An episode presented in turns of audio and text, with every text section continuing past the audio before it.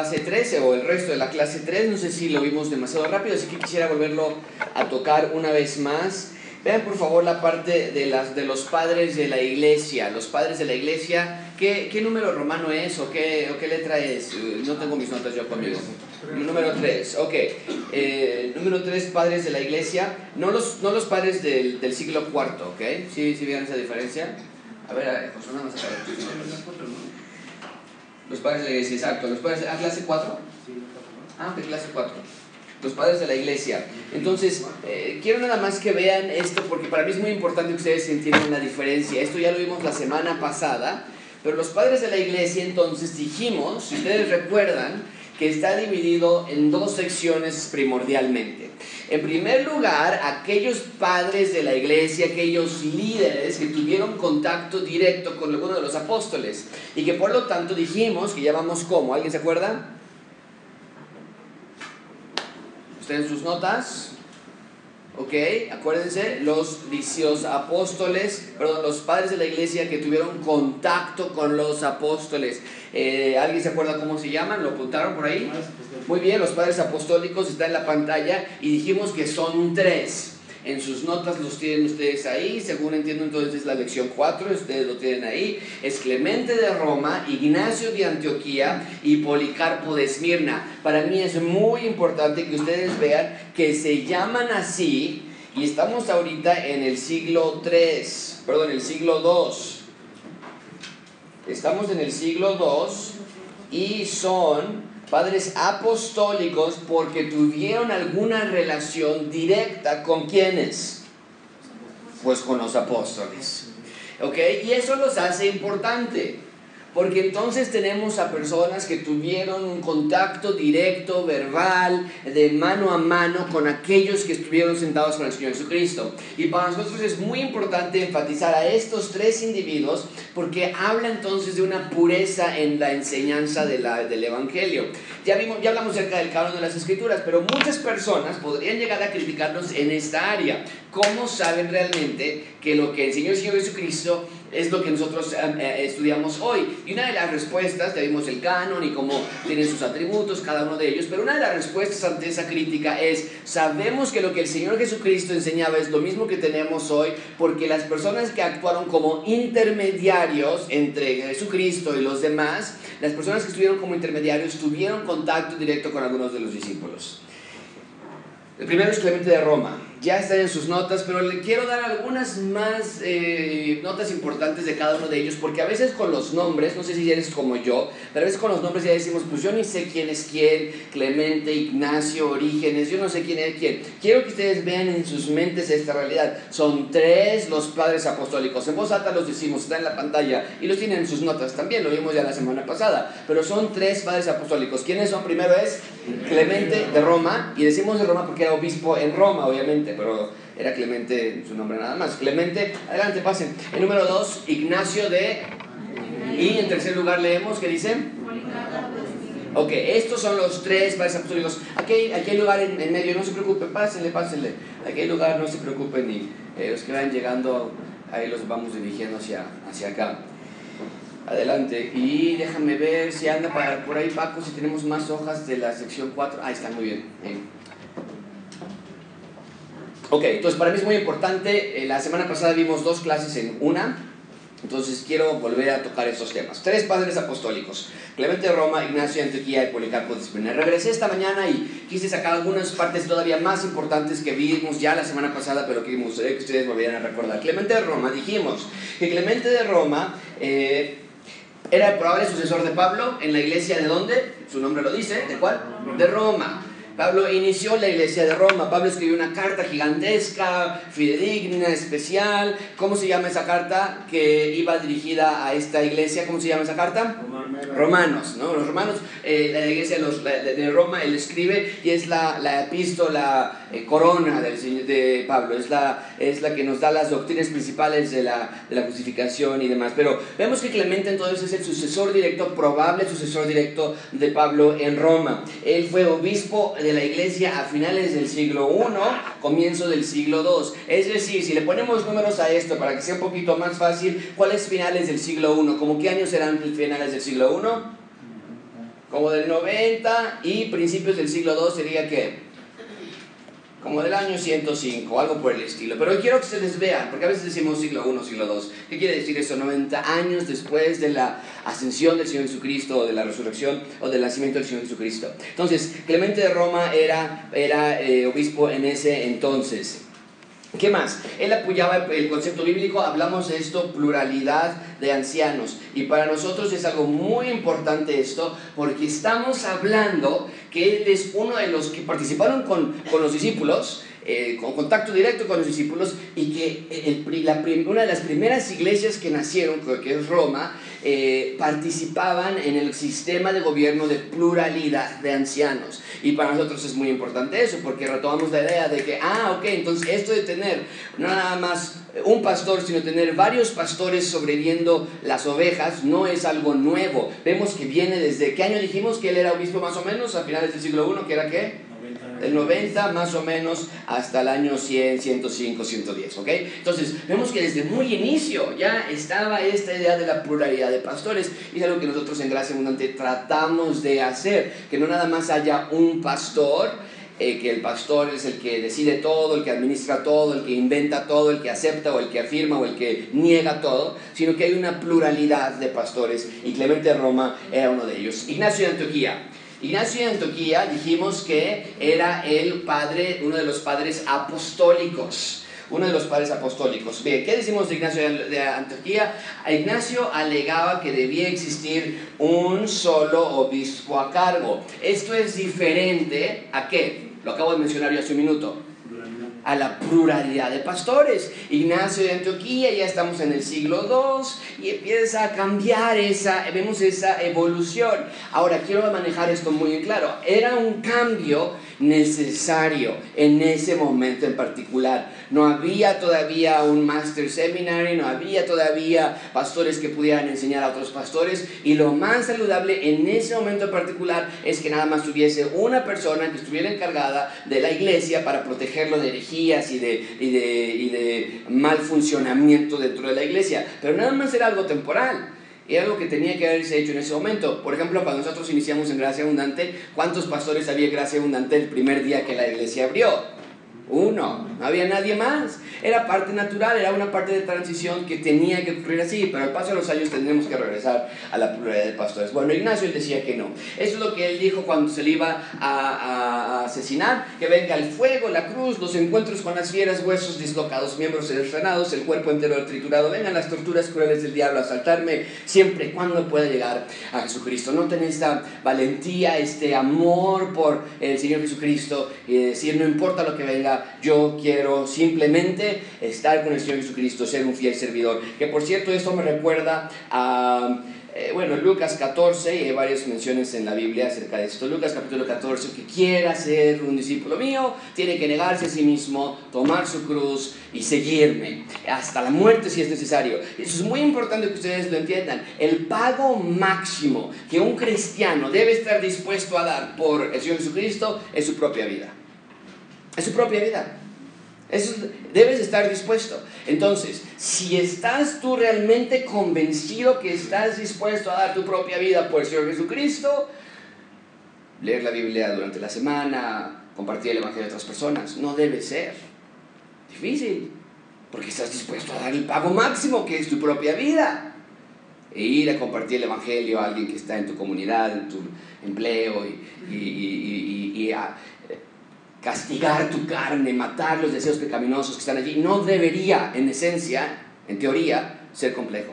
Porque tú estás dispuesto a dar tu propia vida. Que nos, estoy siendo sarcástico, de cierto modo, porque estoy seguro que muchos de nosotros nos cuesta más trabajo decir, no, ya no voy a ver más Netflix, ya no voy a ver más televisión, tengo que levantarme y pasar tiempo con mis hijos, tengo que levantarme y abrazar a mi esposa, tengo que levantarme y leer mi Biblia, que es más difícil eso que no hacerlo. Entonces, en ese, en ese sentido, amigos, déjenme ponerte esto en, en, mente. ¿Cómo podemos decir que estamos dispuestos a dar nuestra vida por el Señor Jesucristo cuando no podemos dar nuestro tiempo por leer la Biblia, unos 15 minutos, por ejemplo?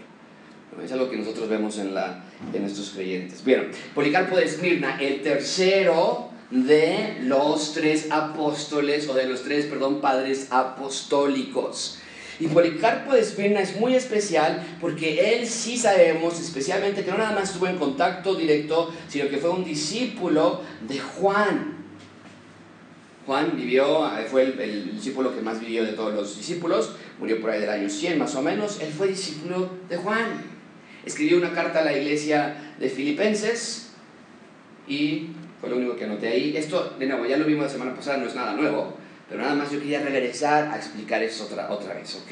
Entonces tenemos tres padres de la iglesia apostólicos, pero dijimos también que hay padres apologéticos que no se caracterizaron por haber tenido un contacto físico con los apóstoles, pero que se caracterizaron por haber tenido un deseo de defender la fe de manera más estructurada. Vimos a Justino Mártir, vamos a decirlo en voz alta, está en las pantallas, número dos, Atenágoras de Atenas, número 3, Irineo de León, Tertuliano, tenemos a Clemente de Alejandría, tenemos a Orígenes y tenemos a Cipriano de Cartago. Estos siete individuos se caracterizaron por de alguna manera u otra aportar a la causa de la defensa de la fe.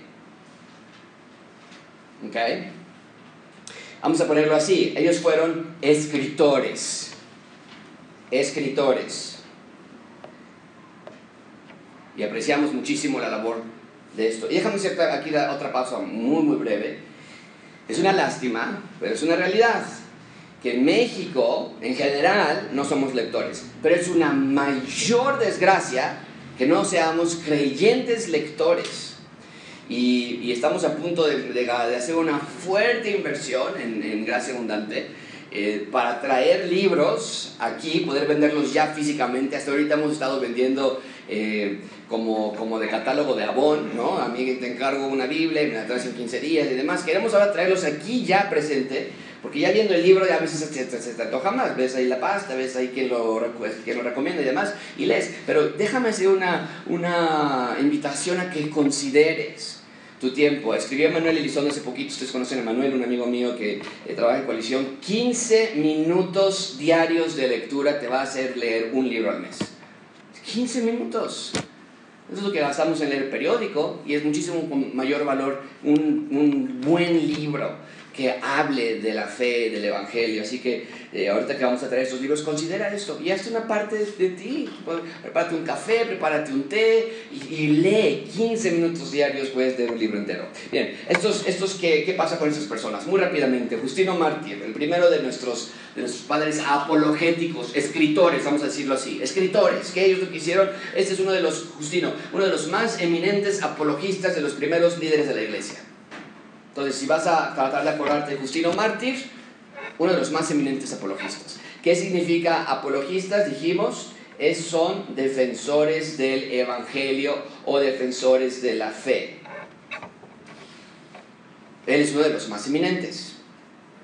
¿Qué más escribimos de Justino Mártir? Justino fue principalmente un dotado intérprete de las escrituras que llevó la exégesis a un nuevo nivel. No me acuerdo si lo anoté aquí, déjame ver. No. Pero él fue el que hizo la, la, la, conexión entre la simiente de Eva y la simiente de María. Eso ya lo vimos la semana pasada. ¿ok? Pero vemos a este hombre que Dios lo ha dotado y que, por cierto, continúa siendo hasta nuestras fechas. Dios dota a ciertos hombres a lo largo de la historia para poder escribir. Y hoy tenemos a grandes escritores en nuestra actualidad, pero esto no es exclusivo de nuestra época, sino que va desde el principio.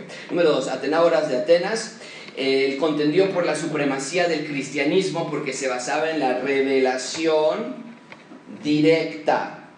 Él, en, otras palabras, lo que decía Tenágoras es, ¿por qué irnos a palabras de segunda voz?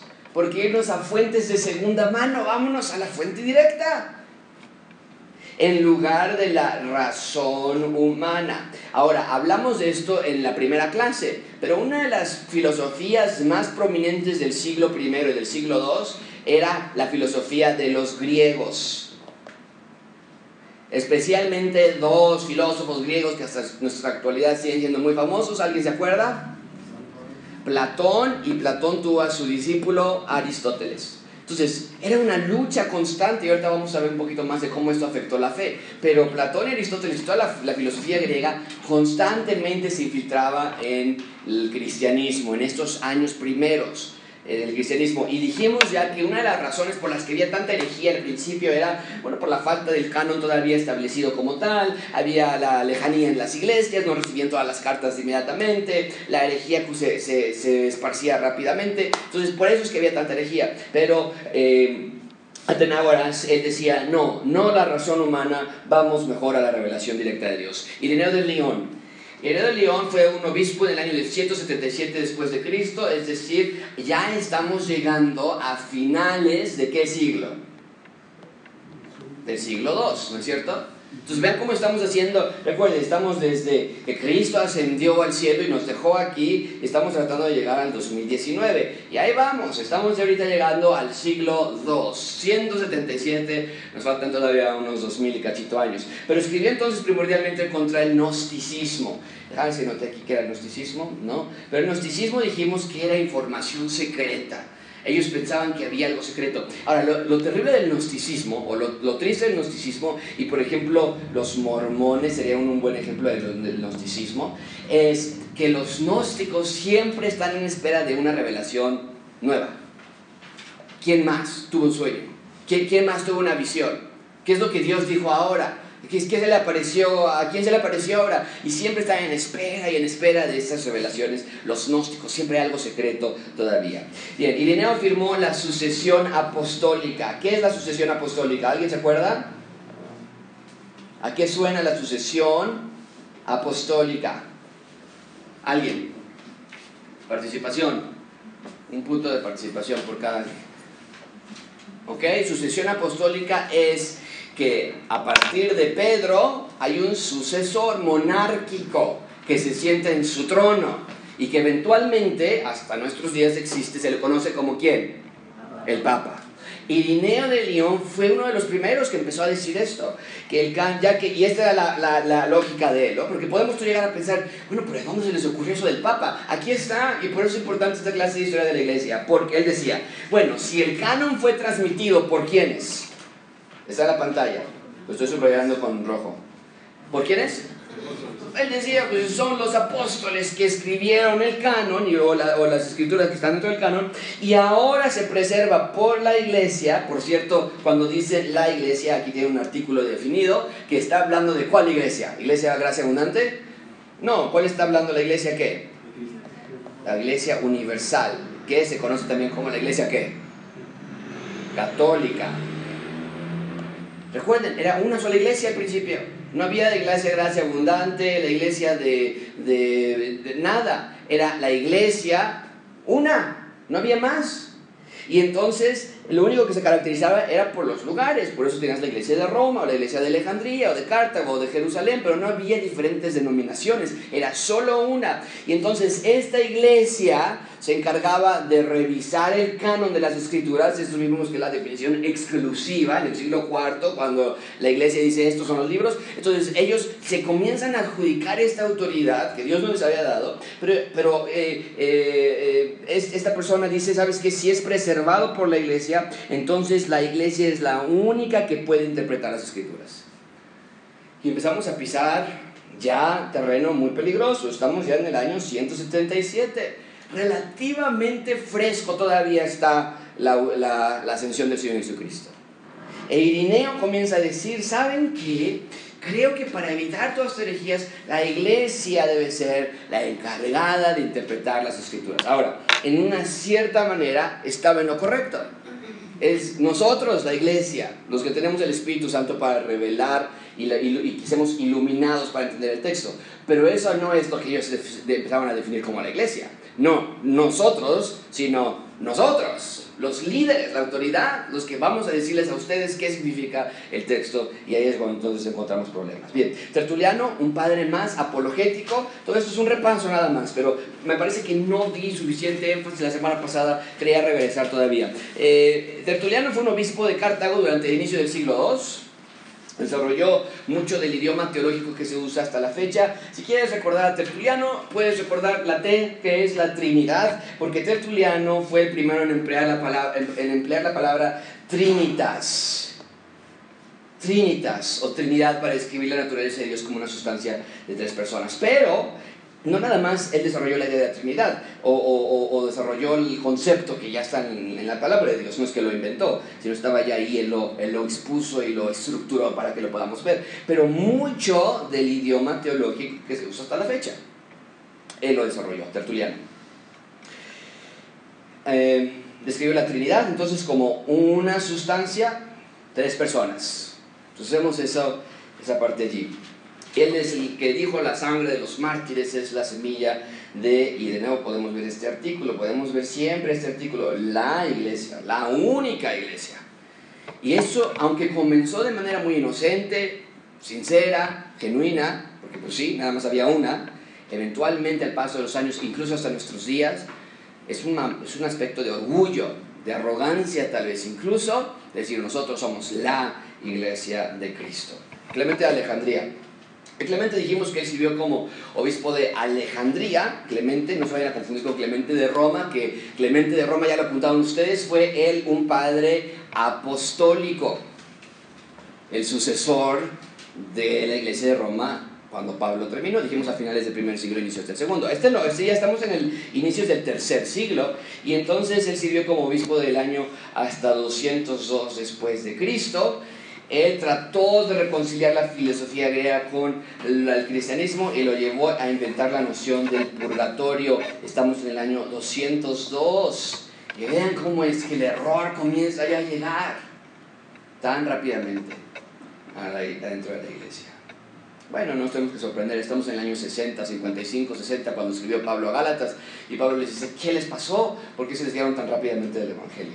Pero en el año 202 esto sucede también. El de Alejandría leía las escrituras, obviamente, tenemos que ver así, de manera más alegórica que literal. ¿Qué es leer las escrituras más alegórica que, eh, literal? ¿Qué significa leer las escrituras de manera alegórica? ¿Alguien?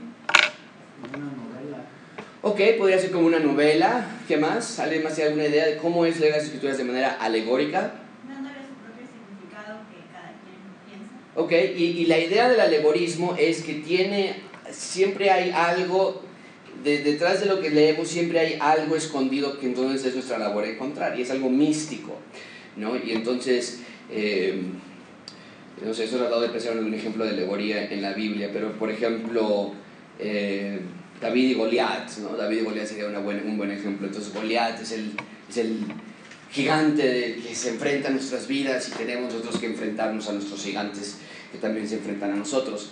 Eh, eso decimos, ¿de dónde sacaste eso? No, yo no he visto ningún gigante por aquí, mucho menos en México, somos chaparritos generalmente, ¿no? Entonces, esa es la idea del alegorismo, pero para, para tener una mala interpretación de las escrituras, necesitas leer la palabra de Dios con alegorismo, con alegoría. Eh, yo recuerdo mucho en las iglesias que yo iba hacían mucho eso y yo siempre decía, es que yo no había visto eso en el texto, o sea, jamás lo podía, y para, pero lo decía yo de una manera como sorpresiva, wow, qué increíble, y, no, pues nunca lo había visto ni yo ni nadie porque no estaba ahí en el texto.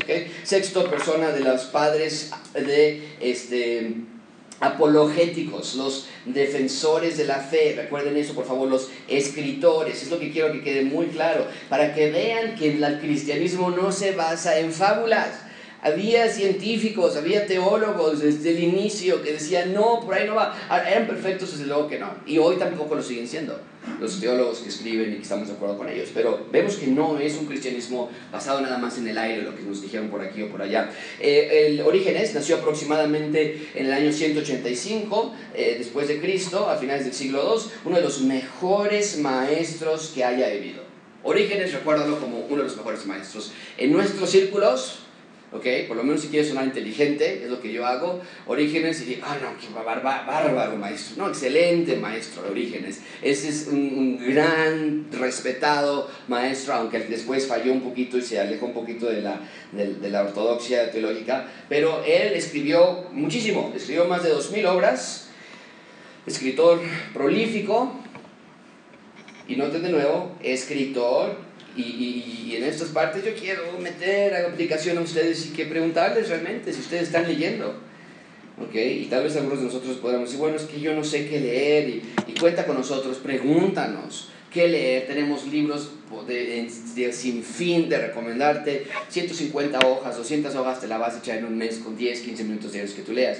Pero eh, estábamos viendo a Orígenes, él escribió, la iglesia lo condenó por la, porque él creía en la preexistencia de las almas. Recuerden que él hablaba como de un banco de almas y que casi casi cuando había una, un cuerpo Dios asignaba el alma a ese cuerpo, pero el alma es eterna. ¿Por qué? Y no es porque estaba loco porque si nosotros creemos que el alma es eterna, entonces él decía es que si el alma es eterna, entonces tiene que haber existido desde siempre. No, obviamente nosotros no vemos en eso. La vida comienza cuando Dios nos, nos, nos deje en el vientre de nuestra madre. Creía en la reencarnación, creía en la salvación universal, eventualmente todos iban a ser salvos, y esto va de la mano con el purgatorio, ¿no? porque si en el purgatorio vamos a purgar nuestros pecados, entonces finalmente todos van a ser salvos. Y el último padre apologético, Cipriano de Cartago, se hizo cristiano en el año 246, ya comenzamos a llegar hacia el siglo IV, estamos ya a finales del siglo III, murió en el 285 después de Cristo, y estas fechas las pongo porque quiero que de nuevo poner esta esta línea y que ustedes vean cómo ya pasamos por los años 100, ya estamos en los años 200, ya él se murió en los 285, estamos ya a punto de entrar a los años 300 o el cuarto siglo. Fue el primero, él sí ya se atrevió a decir, esto es un trono, es el trono de Pedro, es la silla de Pedro, es la sede de Pedro. Y dijimos que todo ese lenguaje dinástico, monárquico, este, imperial, se debía a Roma. Eso es lo que vivían ellos. Por eso tengamos mucho cuidado, que vamos a orar por el presidente, que nos invitaron los cristianos a los pinos o al Palacio Nacional y estamos ahí sentados todos con ellos. Muchísimo cuidado en cuáles son nuestras motivaciones. Queremos que haya realmente mezcla entre nosotros y el gobierno y nosotros diríamos, desde luego que no. Si algo tenemos que aprender en la historia, en el rumbo de la historia es que cuando el cristianismo se mezcla con el gobierno, terribles cosas suceden, terribles. Bueno, eh, él, fue él fue el que dijo la famosa frase, no hay salvación fuera, y aquí ya empezamos a ver esto, y ya se veía venir esa progresión. Era una, era una montañita que iba a subir, iba a subir hasta llegar al punto de decir, ¿saben qué? Pues si ya lo venimos proponiendo, si ya lo venimos medio diciendo, hay que decirlo abiertamente, es la iglesia católica, fuera de ella nadie puede ser salvo. Bien, el levantamiento de Constantino lo vimos también la semana pasada, el año 312, Constantino ya estamos en los años 300, ya estamos en el siglo IV, hasta este momento, ¿cómo han sido los vida de los cristianos? ¿En perfecta paz y satisfacción o han venido sufriendo persecución, eh, muerte, eh, tortura? ¿Persecución o satisfacción? Hasta el año 300, déjame ponerlo otra vez, del año, del año a partir del año 100 hasta el año 300 ha habido, y pueden anotarlo, tortura, persecución, terrible persecución, del año 100 aproximadamente al año 300. Absoluta, brutal, sangrienta persecución. Esos primeros 200 años de la historia de la iglesia fueron marcados por la persecución. Pero llegamos entonces al año 312 y Constantino, el emperador romano, tiene una visión de la cruz y él toma esta visión, antes de una batalla, y él toma esta visión como un símbolo, un signo de que Dios quería que luchara a nombre de Cristo. Y entonces en el año 303, un año después, emitió el edicto de Milán. Memorícense este edicto porque nos afecta hasta nuestros días. El edicto de Milán comúnmente decimos que bueno, gracias porque ya hay total paz. ¿Qué significa el edicto de Milán? Bueno, les voy a decir. El edicto de Milán. Este edicto permitía a los cristianos el derecho de adorar, permitía la restitución de propiedades. ¿Sabes qué? Perdón, te quitamos tu casa porque eras cristiano, aquí va. Y no nada más esto, había una compensación de pérdidas. Ah, ¿qué crees? Que se, se mataron también a tu ganado, también quitamos esto aparte, se te vamos a restituir. Fue una voltereta completa en, el 312. Ya no más persecución. Y ahorita vamos a hablar más de lo que sucedió. Este eh, Constantino permitió a los cristianos servir en el gobierno. Oh, oh, aquí hay un problema muy grave. Ahora, esto no quiere decir que yo no puedo participar en un, trabajar en el gobierno, ¿no? Si mi papá trabajó en el Banco de México por muchísimos años. Eso no se refiere a esto. Eso se refiere a la intención de gobernar juntamente con el emperador el presidente, lo que sea. Eh, hay, hay, personas que decimos hay que hacer un partido político cristiano y nosotros diríamos, pero, pero por supuesto que no, desde luego que no. Nuestra lucha no es contra carne y sangre, dice Pablo, nuestra lucha es contra las huestes espirituales de maldad. Y nuestra arma no es una espada, nuestra arma es el Espíritu Santo y nosotros venimos con el Evangelio. Pero entonces Constantino comienza a hacer en, en su eh, tribunal o con sus consejeros a cristianos. En cierto sentido, estas, traje, estas medidas trajeron alivio a la iglesia, por supuesto que lo iba a hacer, pero Constantino sentó las bases para el dañino establecimiento del César o papismo, que es el Papa. Aún no había un papa como tal. La iglesia más fuerte de las que había en este momento dijimos que era cuál. ¿Alguien se acuerda? Roma. La iglesia de Roma se convierte en la iglesia más fuerte de todas. ¿Cuáles son otras iglesias? ¿Alguien puede eh, recordar alguna otra iglesia que hemos hablado en este, hasta este momento? No vais a decir gracia abundante, ¿ok? Estamos en el siglo 3. ¿Alguna otra iglesia que se acuerden? ¿En otro, lugar? Antioquía. ¿Qué otra iglesia hay? Cartago, Éfeso, Alejandría. Ya Jerusalén ya no está porque dijimos que, que Jerusalén desapareció cuando? En el año 70, cuando fue destruida Jerusalén. La iglesia de Jerusalén desapareció.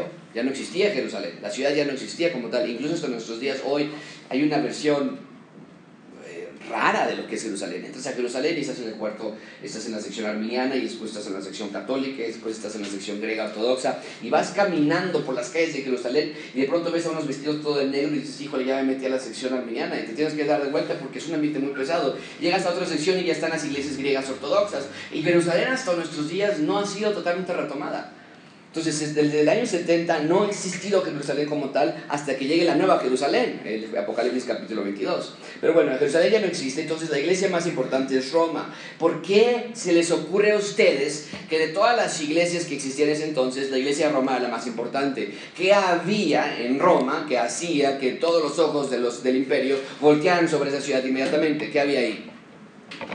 Pues, estaba el emperador, estaba ahí el Senado, estaba ahí todo el poder de Roma. Y aunque después se fue dividiendo y Constantino ya no está en Roma, sino él está, está reinando en Constantinopla, que es lo que hoy es Turquía, aún así la iglesia de Roma se quedó como una iglesia muy importante. Bueno, después de la muerte de Constantino, eventualmente llegó el emperador Teodosio I. Y este emperador es muy importante que lo tengas. No fue seguido inmediatamente de Constantino. Hubo varios emperadores después de Constantino. Pero Vamos a saltarnos esos emperadores que fueron casi sin relevancia, pero cuando Teodosio viene, Teodosio I, porque después llega un segundo, en 369, Teodosio hace algo que Constantino no había hecho antes. Y él destruyó todos los templos paganos. ¿Qué ocurrió con eso? Déjame ver en el siguiente. ¿Sí? al destruir todos los templos paganos, entonces se queda como la religión oficial del imperio romano. ¿Cuál? El cristianismo. Y vemos esta morfología de ser los perseguidos a ser ahora la iglesia principal. ¿Cuánto tiempo les tomó? Estamos en el año 379. ¿Cuándo fue el edicto de Milán? ¿Alguien se acuerda? Lo acabamos de poner en la pantalla. ¿Alguien se acuerda? Edicto de Milán. ¿Cuándo? 313. Y estamos ahora en el 379. ¿Cuánto es, ¿Cuántos años han pasado de 313 hasta 379? Solamente tomaron 56 años para convertirse de los perseguidos a la iglesia oficial del imperio más poderoso del planeta, que hasta hoy día sigue siendo un imperio, ¿no? Europa. Bueno, ¿sí fueron 56 o me están tomando el pelo? Eh? Porque yo no sé de matemáticas, no vayan a querer ver. Ok, y esto precipitó el inicio de los terribles actos hechos en nombre de Dios. Wow, persiguieron, ver, creo que lo anoté, ver si lo anoté aquí. Sí. Los cristianos ahora eran los perseguidores. Pero noten esto. En 56 años no podía haber sido una transición correcta. No podía haber sido una transición buena. Porque entonces las prácticas paganas, ¿qué pasó? Dice el texto ahí. Se. ¿Qué quiere decir esto? Lo único que hicieron fue, ah, ahora es cristianismo, perfecto, no importa. Vamos a decir que somos cristianos pero en realidad, en práctica, seguían las religiones paganas.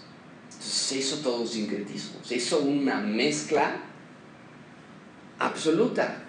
Entonces, hoy puedes decir, ¿por qué adoran a las estatuas? ¿Por qué tienen esculturas? ¿Por qué tienen fotografías? ¿Por qué tienen iconos? ¿Por qué tienen...?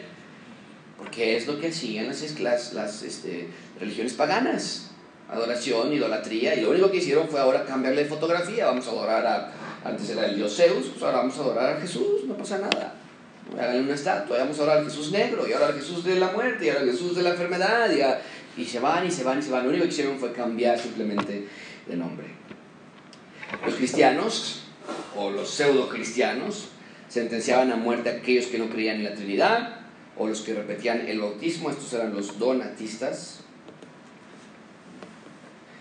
Todo, todo esto demuestra el peligro de permitir que la iglesia quiera el poder que solo le pertenece al gobierno. No es nuestra responsabilidad gobernar.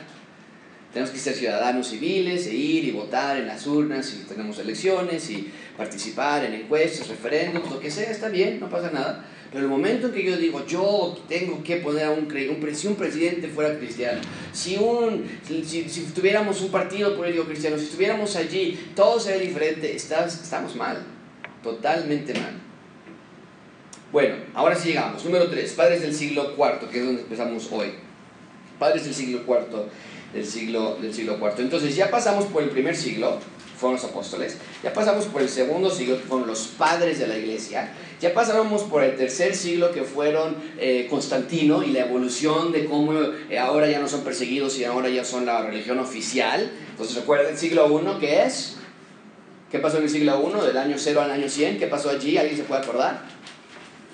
Del año 0 al 100, ¿qué pasó? ¿Quién nació en el año 0? De Cristo. Y después, a partir de Cristo, para el año 100, ¿qué sucedió? Los apóstoles predicaron, Pablo, Pedro, el último de los apóstoles murió. ¿Cuál fue el último de los apóstoles? Se los dije hace un ratito. Juan. Eso es el año, el año del primer siglo. Segundo siglo, dijimos que fueron los padres de la iglesia y fueron divididos en dos secciones. Unos que estuvieron en contacto con los discípulos. ¿Eran los padres qué? Apostólicos. ¿Quiénes eran? Tres. Clemente de Roma, ¿qué más?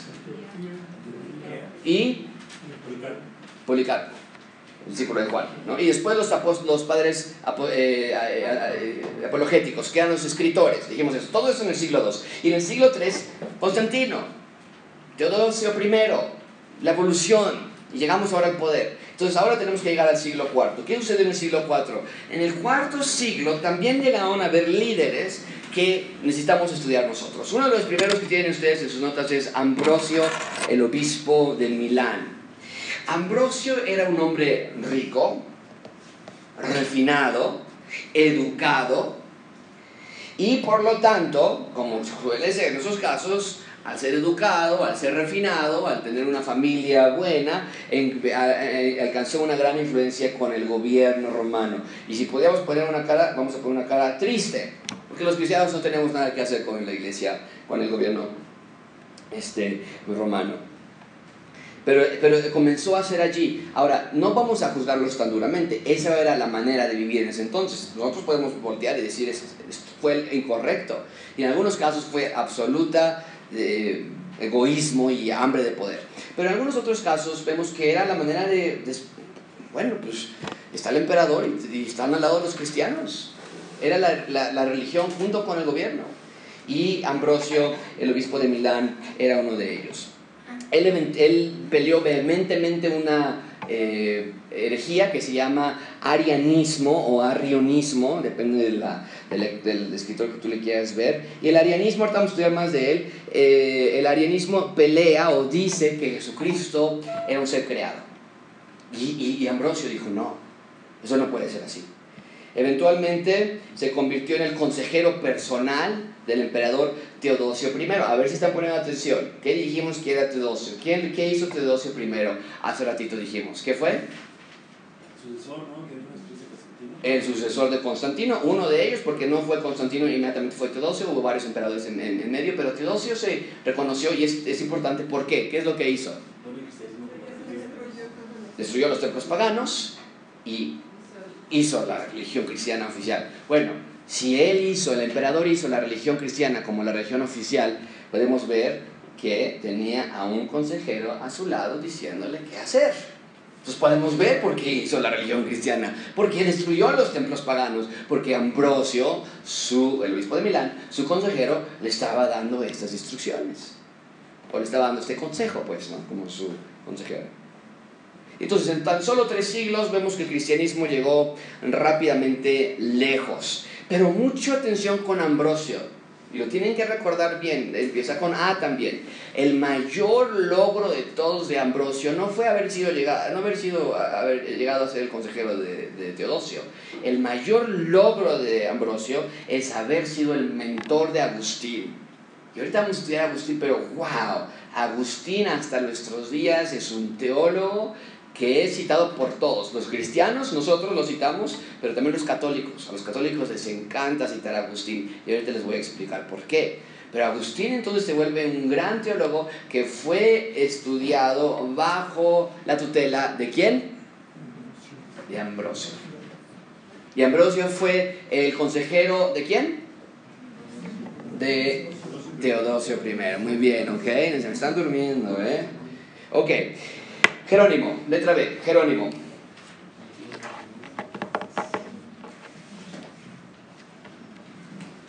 Mucha atención con Jerónimo. Jerónimo es, sin duda, sin duda, márquenlo bien, el principal erudito de finales del siglo IV. Si Justino Mártir fue un gran teólogo y escritor en principios del siglo III, 100 años después llega uno que también iba a ser un gran teólogo, Jerónimo. Jerónimo.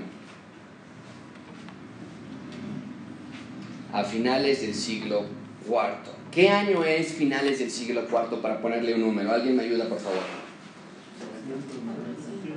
Como 300.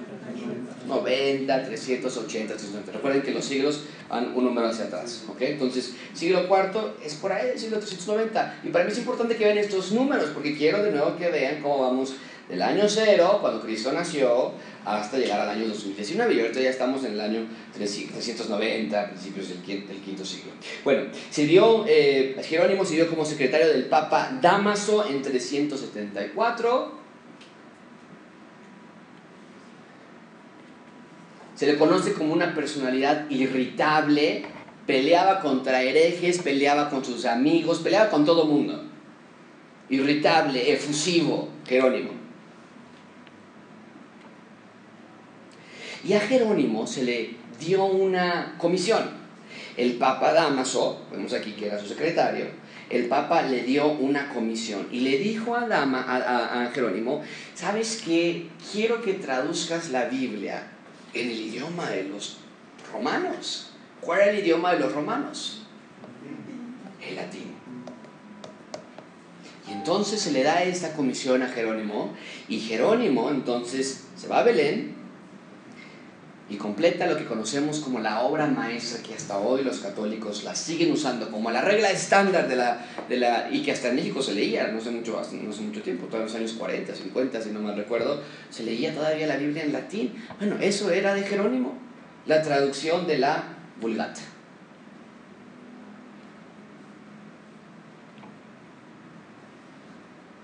Escribió comentarios, exégesis, maestro,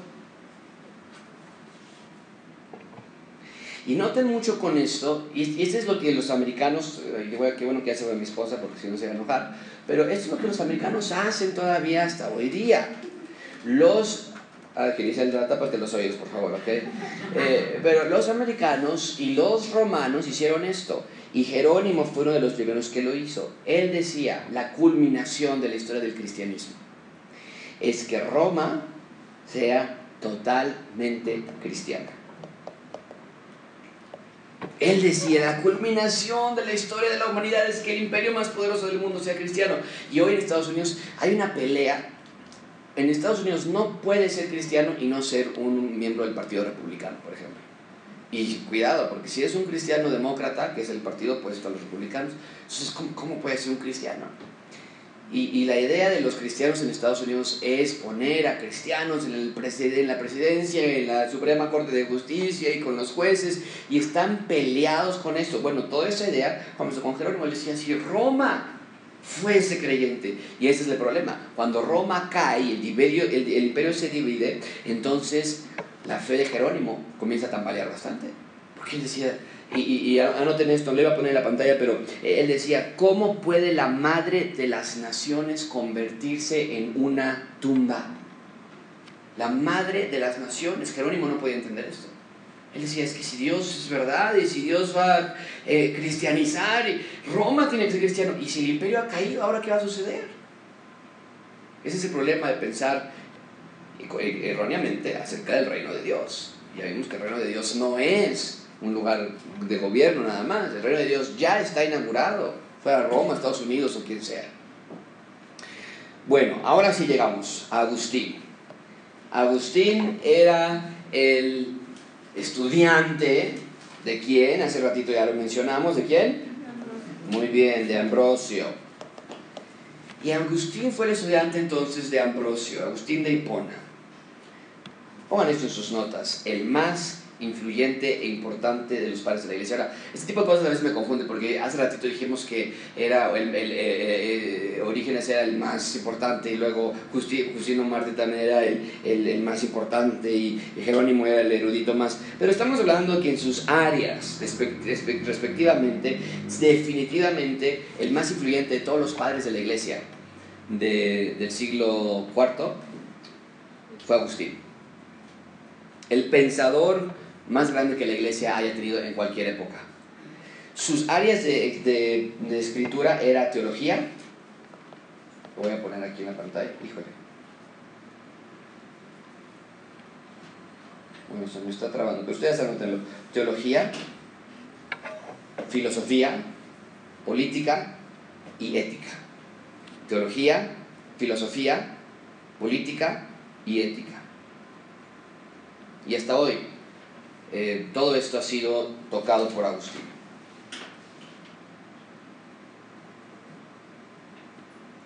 Agustín nació en el año 354 después de Cristo.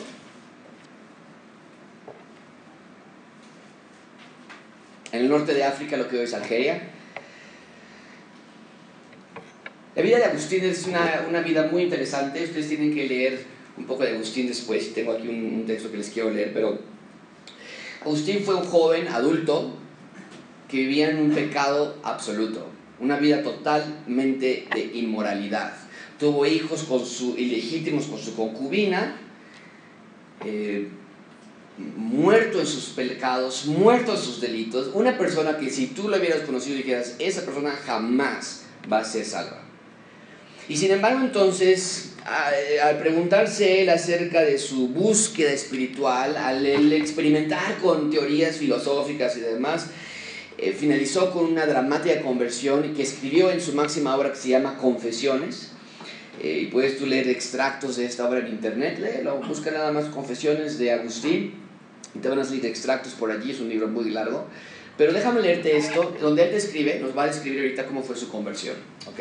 Así que escuchen nada más, disfruten este texto, es un poquito largo, pero escuchen nada más. Dice así.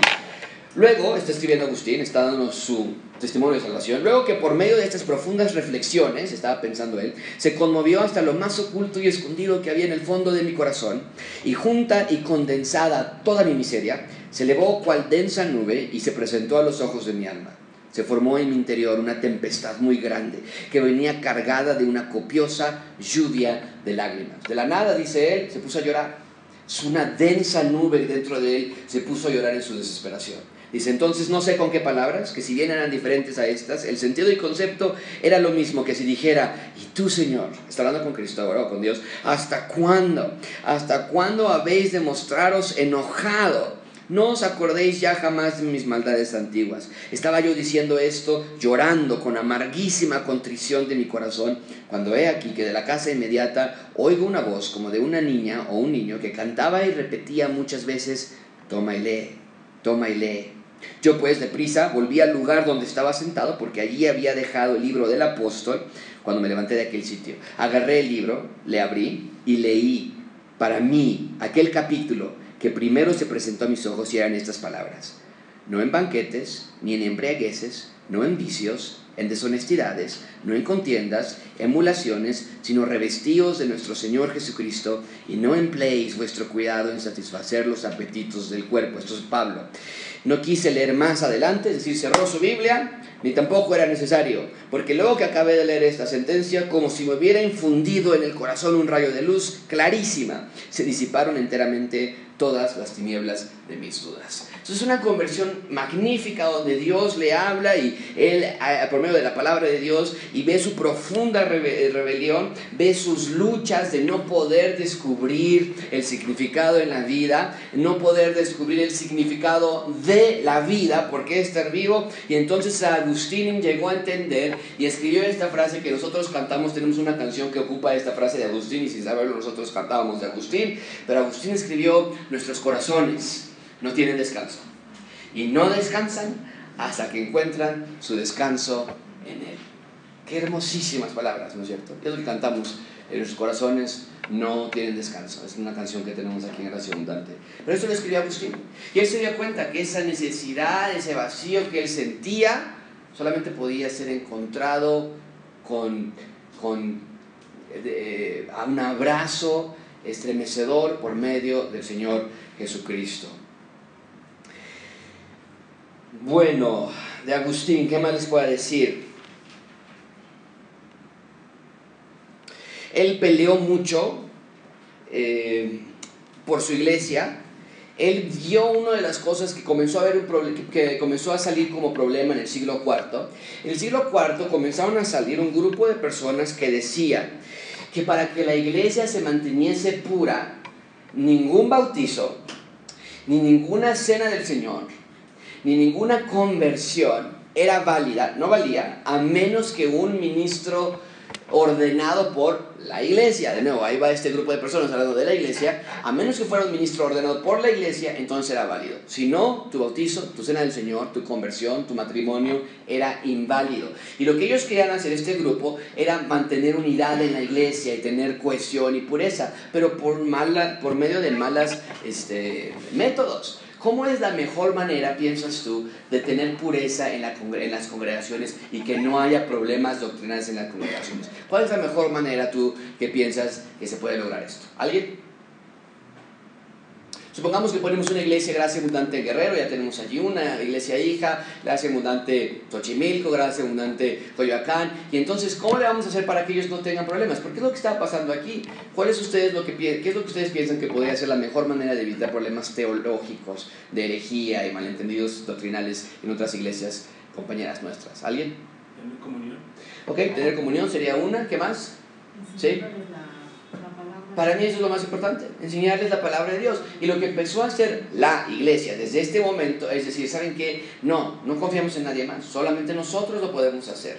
Solamente nosotros lo podemos enseñar. Y eh, Agustín comenzó a ver eso y él decía, por, por supuesto que no, la legitimidad de la ordenación de los pastores, la legitimidad de los sacramentos como el bautismo y la cena del Señor, no, no depende del hombre, depende de Dios. Y si hubo cristianos devotos, si hubo cristianos que estaban, que creían genuinamente en el Señor Jesucristo, si tu bautismo, tu matrimonio, tu cena del Señor fue válida si fue alguien que lo otorgó por medio de un creyente verdadero.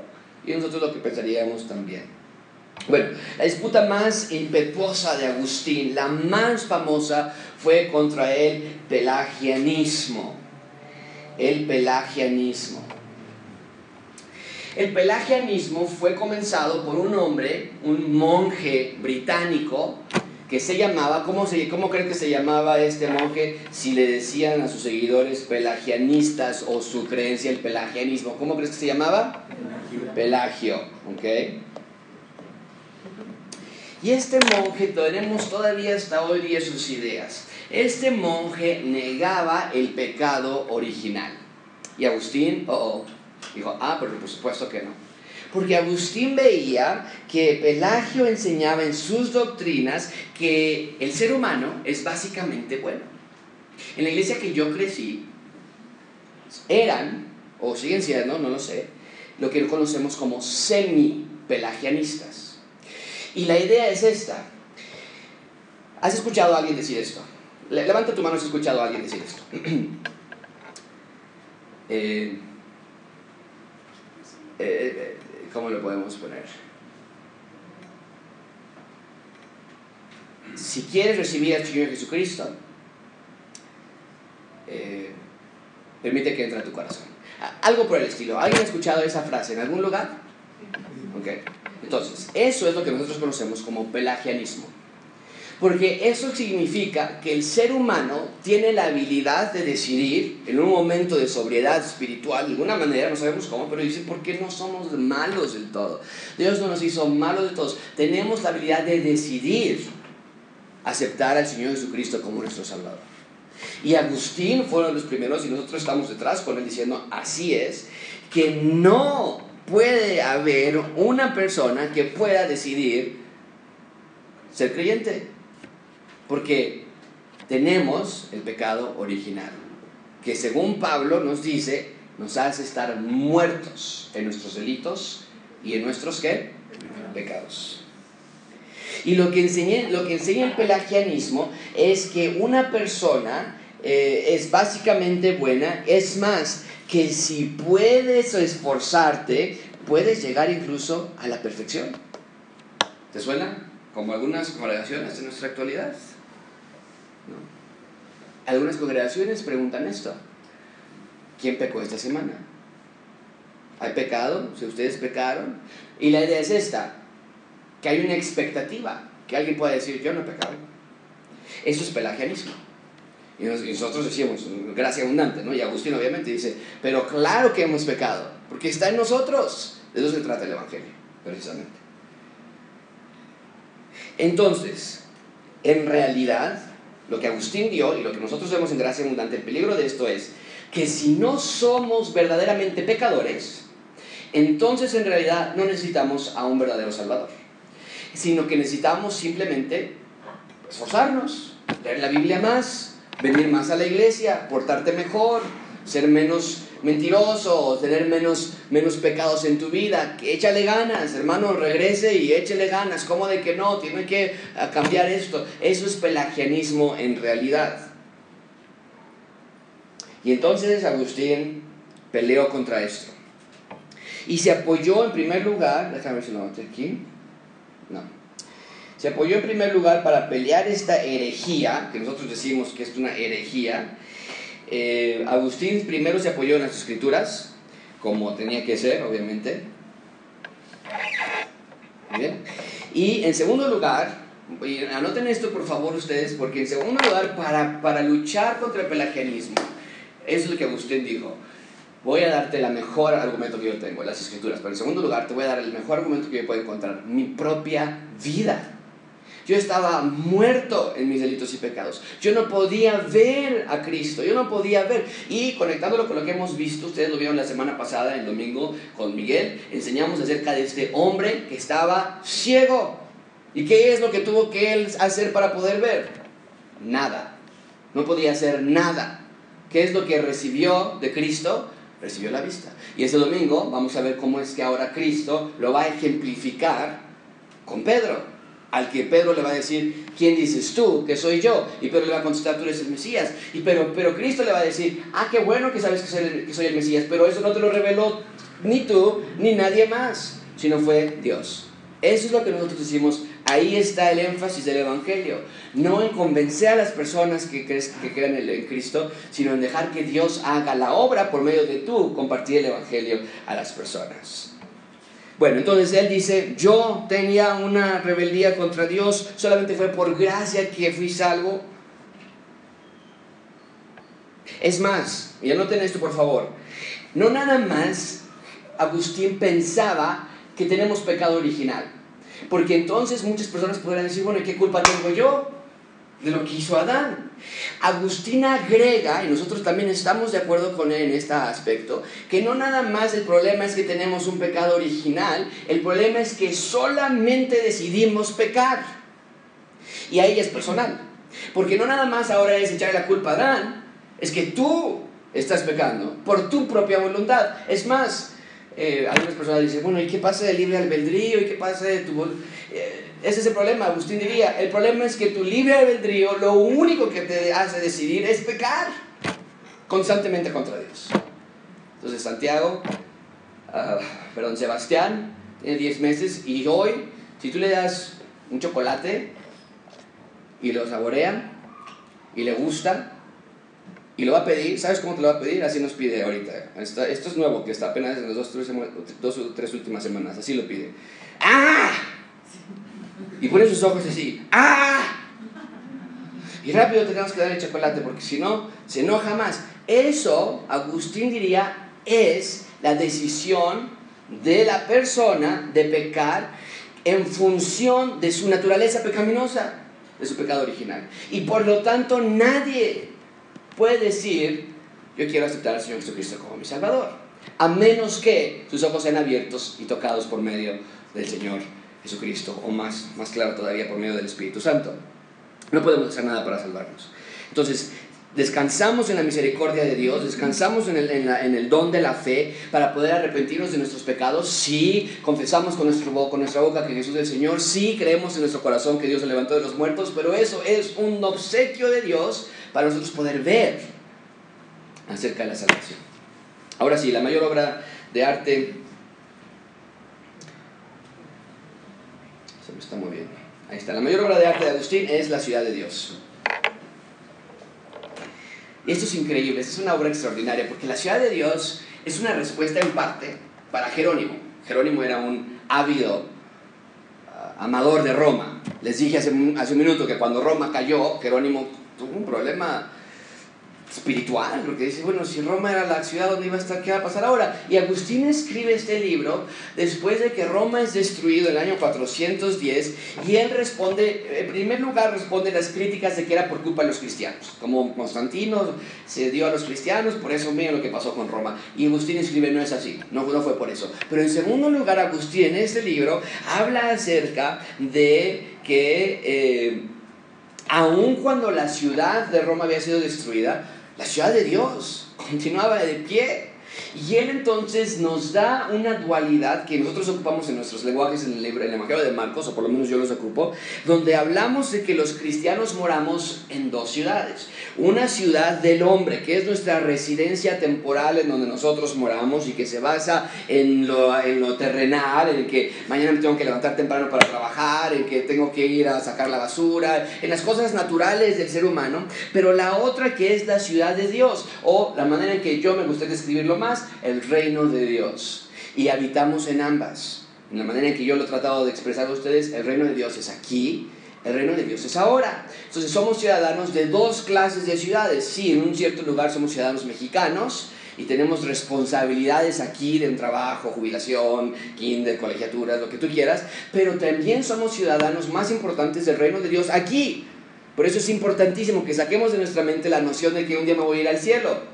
Porque Jesucristo nos querría decir, o nos dice por medio de las Escrituras, pero ¿cómo que un día te vas a ir al cielo? Yo di mi vida para que vivas aquí, en la tierra, como ciudadano de Dios ya.